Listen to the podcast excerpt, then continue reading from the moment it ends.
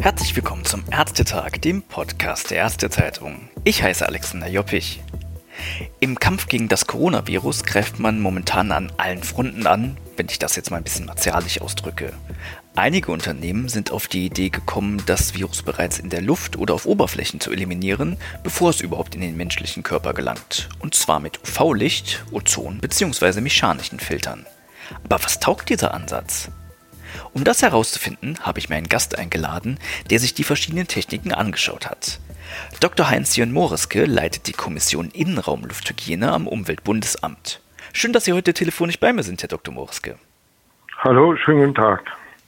Herr Dr. Moreske, vor wenigen Tagen hat das Unternehmen Signify, das haben wahrscheinlich viele unwissentlich zu Hause, weil die auch hinter den Philips Hue Beleuchtungssystemen stecken, das hat eine Pressemitteilung herausgegeben, in der preisen sie ihre UVC-Leuchten sowohl zur Reinigung der Luft wie auch von Oberflächen. Fangen wir mal mit der Desinfektion von Oberflächen an. Taugen UVC-Strahler zur Desinfektion von Oberflächen und Geräten vor Coronaviren?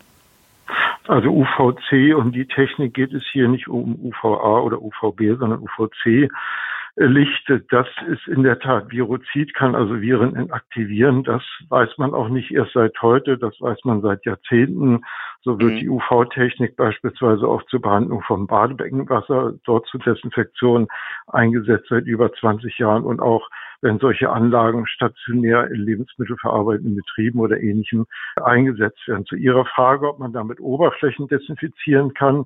Ja, grundsätzlich. Das hängt aber davon ab, wie groß der Abstand der Lampen zu den Oberflächen ist. Und grundsätzlich gilt beim Einsatz von äh, UV-Technik ohnehin, dass diese nur in Räumen geschehen soll, in denen sich nicht zeitgleich Personen aufhalten. Denn das UV-Licht kann auch zu Hautschäden führen und kann auch letztendlich zu Schäden am Auge führen. Sie sagen es, in der Pressemitteilung steht genau drin, dass zum Beispiel Ärzte, Hoteliers und andere ihre Geschäftsräume außerhalb der Öffnungszeiten reinigen können, wenn sie einfach die Lampen anschalten. Jetzt muss man ja bedenken, dass die Lampen ziemlich hoch an der Decke hängen. Funktioniert die Reinigungswirkung überhaupt auf die große Entfernung? Das ist auch das, was wir mit Skepsis sehen. Also wir würden im Zeichen der aktuellen Corona-Pandemie eigentlich nicht empfehlen, dass in Arztpraxen oder auch in der Gastronomie oder ähnliches solche Lampen an der Decke installiert werden und dann abends nach Feierabend, wenn die Gäste alle raus sind, die Lampen eingeschaltet werden und darüber die Oberflächen desinfiziert werden sollen. Denn letztendlich aus hygienischer Sicht ist es viel entscheidender, jedes Mal, wenn Gäste beispielsweise in einem Restaurant den Tisch verlassen haben, dann sofort den Tisch mhm. äh, abzuwischen und zu desinfizieren und nicht erst, äh, wenn alle Gäste bereits das Gebäude verlassen haben. Also aus verschiedenen Gründen halten wir die UV-Technik dort eigentlich nicht für die ideale Lösung. Ohnehin ist aber auch nicht das Abwischen und Desinfizieren der Flächen das Hauptproblem für die Infektion, sondern die Übertragung über Aerosole. Jetzt gibt es ein Startup, das will auch Handläufe bei Rolltreppen in U-Bahn-Stationen reinigen. Ist das sinnvoll? Das kann sinnvoll sein. Früher in alten Gebäuden hatte man immer die klassischen Türklingen aus äh, Messing. Messing enthält Kupfer und Kupfer ist per se keimabtötend. Nicht unbedingt hundertprozentig ja. gegenüber Viren, aber das ist natürlich das, was heutzutage leider Gottes auch aus Kostengründen, auch viele normale Türengriffe sind heute aus Kunststoff und bei Rolltreppen, die sind ohnehin alle aus Kunststoff, diese Laufbänder dort das nun allerdings regelmäßig zu desinfizieren, halten wir etwas für übertrieben, denn viel wichtiger ist, dass eigentlich Personen, die sich in Räumlichkeiten, öffentlichen Räumlichkeiten, ob das Verkaufshäuser sind oder Theater oder äh, Gaststätten oder sonst was, oder auch beim Einkaufen im Supermarkt sich aufhalten, lieber beim Rausgehen hinterher ihre Hände desinfizieren und wenn sie zu Hause sind, die Hände gründlich waschen, bevor man alles Mögliche anfasst. Das ist viel wirksamer als überall, wo man hingeht, sämtliche Flächen zu desinfizieren, denn das kann ja auch Umweltprobleme und Risiken für die Anwender mit sich bringen. Das darf man nicht vergessen. Schauen wir uns mal die Raumluft an. Bei manchen Lampen wird die Strahlung ja mit Hilfe eines Reflektors nach oben gelenkt und bildet unter der Raumdecke einen UVC-Schleier, durch den die Raumluft dann zirkuliert und so gereinigt wird. Das sagen uns zumindest die Hersteller. Ist das eine effektive Technik? Nein, das ist in dem Fall keine Technik. Ich habe ja schon eingangs gesagt, dass diese Technik überhaupt nichts nutzt. Beispielsweise auch in Klassenräumen in Schulen wird es diskutiert oder in der Arztpraxis. Wenn dort ein niedergelassener Arzt sowas in seinen äh, Patientenraum, in den Warteraum hinhängt an der Decke und dort sind Personen anwesend. Die Risiken überwiegen den Nutzen. Und ob in der Tat auch, wenn jemand dort sitzt und niest, ist äh, die Luft dann über die Luftwalze an die Decke im Bereich der Lampen, bis die dorthin bewegt würde und über die Lampe, über die Leuchte dann die Viren inaktiviert würden, dann hat man äh, derweil schon längst die übrigen Personen im Raum angesteckt und infiziert. Also das ist aus mehreren Gründen die Installation solcher Technik an der Decke in genutzten Räumen kein Thema. Es wird ja aber auch diskutiert, ob man diese Technik in den sogenannten Luftreinigern, das sind mobile Geräte, die Sie überall mhm. platzieren können im Raum, anwendet.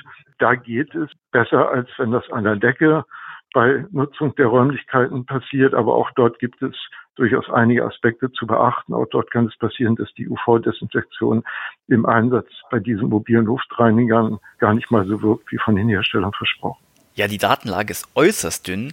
Ich habe in der Recherche nur die Universität Boston gefunden, die gerade zusammen mit Signify unter Laborbedingungen die Wirksamkeit von UVC-Lampen getestet hat und damit auch bestätigt.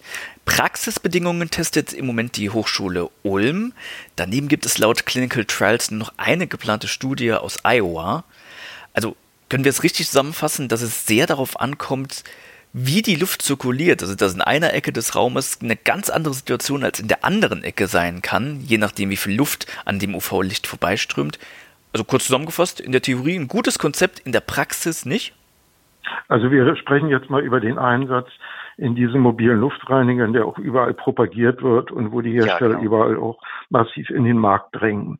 Da ist es in der Tat so einen Schritt zurückgehend. Die Wirksamkeit der UV-Technik ist durch zwei Parameter beeinflusst. Das eine ist die Strahlungsintensität, die Strahlungsdosis. Das kann sich jeder Laie auch simpel vorstellen, dass je stärker die UV-Strahlung ist, desto besser natürlich die Wirksamkeit gegenüber Viren in der Luft. Das zweite, aber ebenso wichtig, ist die sogenannte Verweilzeit der Luft im Bereich der UV-Leuchte.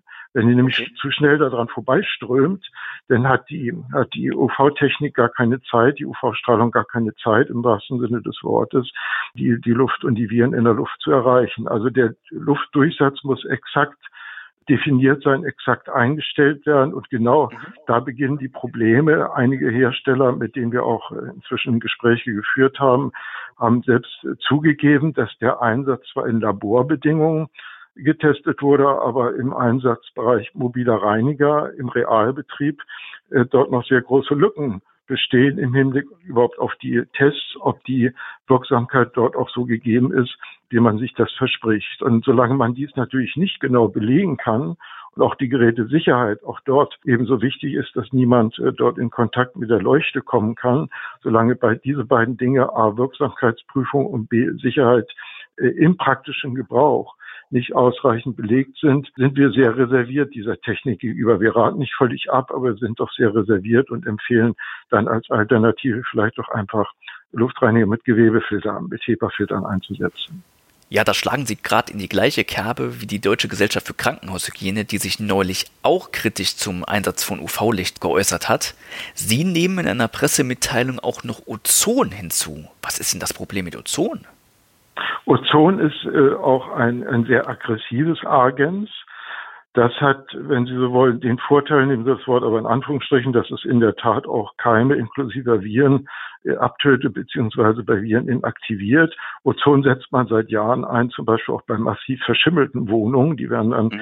in Abwesenheit auch der Raumnutzer mit Ozon begast und dann kann man auf diese Weise auch den Schimmelbefall abtöten und auch in verdeckten Bereichen erreichen. Und jetzt überträgt sich das auf die SARS-CoV-2-Diskussion, dass man sagt, gut, dann nehmen wir doch Ozon auch einfach um die Viren aus der Luft zu entfernen.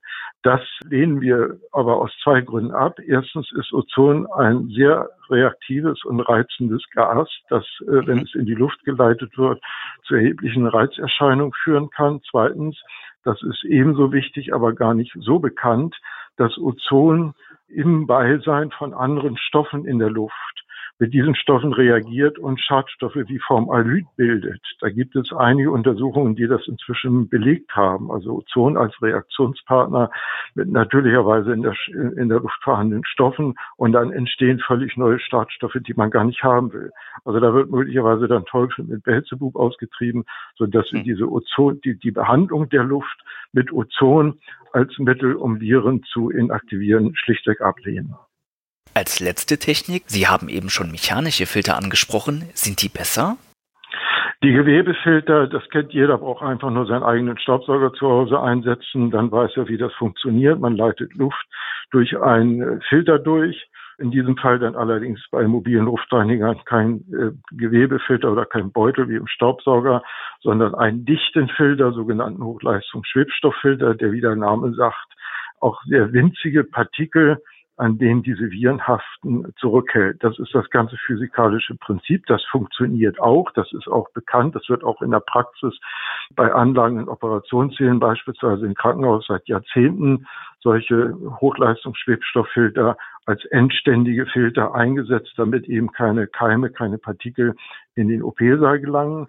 Auch hier gibt es allerdings äh, zu beachten, dass beim Einsatz in mobilen Geräten zwar das Rückhalteprinzip dort auch funktioniert, aber je nach Aufstellsituation des Mobilreinigers in dem Raum, wo man die Luftreinigung durchführt, gute oder sogar auch ganz schlechte Ergebnisse äh, erzielen kann. Es gibt eine neuere Untersuchung der Universität Bonn, wo mit Bakteriophagen geprüft wurde, unmittelbar vor dem Luftreiniger man eine sehr gute Reduktion der Bakteriophagen als äh, Gradmesser jetzt auch für die Viren, denn Viren direkt zu bestimmen ist ja aufwendig, als Gradmesser für die Viren genommen, Bakteriophagen. Direkt vom Gerät wunderbar war, hat sehr gut geklappt. In einem Meter Abstand aber nur noch etwa 40 Prozent reduziert worden und in zwei Meter Abstand überhaupt nichts mehr nachweisbar vom Reinigungs- oder Reduktionseffekt. Also das zeigt ganz eindeutig, die Ausstellsituation und die Luftführung im Raum haben einen erheblichen Einfluss darauf, ob auch bei Luftreiniger mit Gewebefiltern überhaupt der gewünschte Erfolg erzielt wird. Deswegen sagen wir als Uber auch, als Umweltbundesamt grundsätzlich Luftreiniger nie als Ersatz für Lüften, sondern bitteschön allenfalls nur ergänzend unter bestimmten Bedingungen einsetzen. Also nehmen wir heute mit, egal ob jetzt zu Hause, am Arbeitsplatz oder in der Schule, Stoßlüften ist eigentlich der Schlüssel für gute Luft? Das äh, kann man so sagen. Und das möchte ich gerne auch nochmal unterstreichen, weil auch nach unseren Empfehlungen für das Lüften in Schulen eine erhebliche Debatte auch in der Öffentlichkeit entstanden ist, gerade auch von betroffenen Eltern, Lehrern, die kritisieren, dass sie auch sagen, während der Unterrichts Stunden nach 20 Minuten lüften. Das sei im Winter gar nicht durchführbar. Alle würden sich erkälten und ähnliches. Uns haben sämtliche Kinderärzte, Pneumologen, die wir gefragt haben, bestätigt, dass ein Temperaturabfall von zwei, drei Grad Celsius für zu kurze Zeit nicht das Erkältungs- und Infektionsrisiko erhöht, sondern sogar die körpereigene Abwehr stärkt. Aber das lasse ich jetzt mal äh, außen vor. Nein, das Entscheidende ist, dass durch dieses aktive Lüften neben den Viren auch Feuchtigkeit abtransportiert wird mit, dem, mit der Folge, dass so ein Schimmel entstehen könnte, wenn man nicht genügend lüftet, dass chemische Schadstoffe abgeführt werden und in Schulen ganz wichtig auch Kohlendioxid aus den Räumen entfernt wird.